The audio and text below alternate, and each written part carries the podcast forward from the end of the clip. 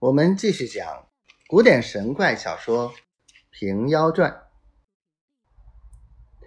那婆婆怎生模样的？但见腰驼背曲，面瘦皮宽，眉分两道雪，髻挽一窝丝，眼如秋水微浑，发似楚山云淡，形如三月尽头花，命似九秋。霜后菊，却原来是个叫花婆子。看看永儿道个万福，永儿还了礼。婆婆道：“你买什么来？”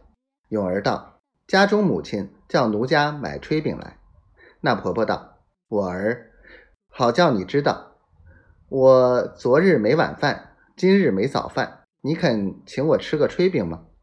永儿口中不语，心下思量。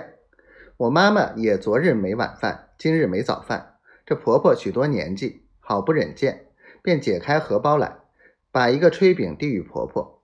婆婆接得在手，看了炊饼，道：“好却好了，这一个如何吃得我饱？何不都与了我？”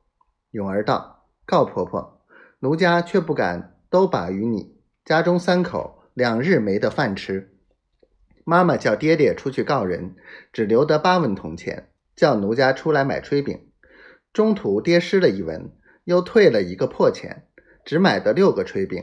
妈妈吃两个，奴奴吃两个，还留两个等爹爹回来。只怕他没吃什么东西，要把与他充饥。因是婆婆年高，奴奴不忍，只得让一个与婆婆吃。婆婆道：“你妈妈问炊饼如何买的少了，你却说甚的？”永儿道：“妈妈问时。”只说奴奴妒饥，就路上先吃一个就是。婆婆道：“既然炊饼要将回去，把这文破钱舍我吧。”永儿全无难色，真个就在衣带上解下这文钱，递与婆婆。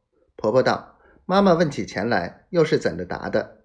永儿道：“只说街上泥泞，跌失了两文钱就是。”婆婆道：“难得我儿心好，且是聪明，实对你说。”我不妒饥，也不要吃这炊饼，还了你去。女儿道：“我与婆婆吃的，如何又还了奴奴？”婆婆道：“我试探你则个，难得你这片慈悲孝顺的心，我撩拨你耍子。将这文破钱在手心中掂一掂，喝一口气，便变成周周正正一文好钱，递在永儿手里，问道。”这法好吗？永儿道：“什么样法？婆婆教奴家则个。”婆婆道：“这小法不为稀罕，你肯学时，还有许多好耍子的，一发教你。你识字吗？”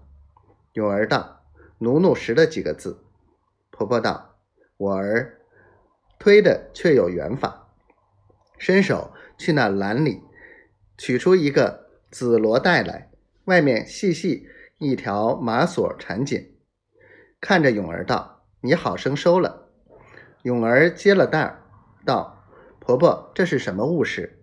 婆婆道：“这个唤作如意宝册，许多好耍子法都在上面，你可牢收了。若有急难时，可解开锁子来看，便有解法。倘不醒的处，只暗暗的唤圣姑姑，我便来教你。”切勿令他人知道。